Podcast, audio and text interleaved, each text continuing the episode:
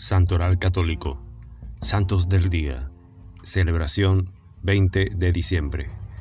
El Santo del Día es una reseña diaria de los santos guardados en la memoria de la Iglesia, historias de maestros de vida cristiana de todas las épocas, que como faros luminosos orientan nuestro camino.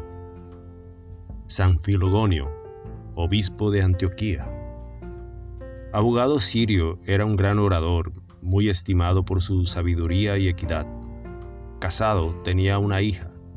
Es elegido obispo de Antioquía en 314. Promueve la lucha contra el arrianismo, herejía que negaba la divinidad de Jesús. Muere en prisión en 324. Valeroso testimonio de la fe. Gracias, gloria a Dios.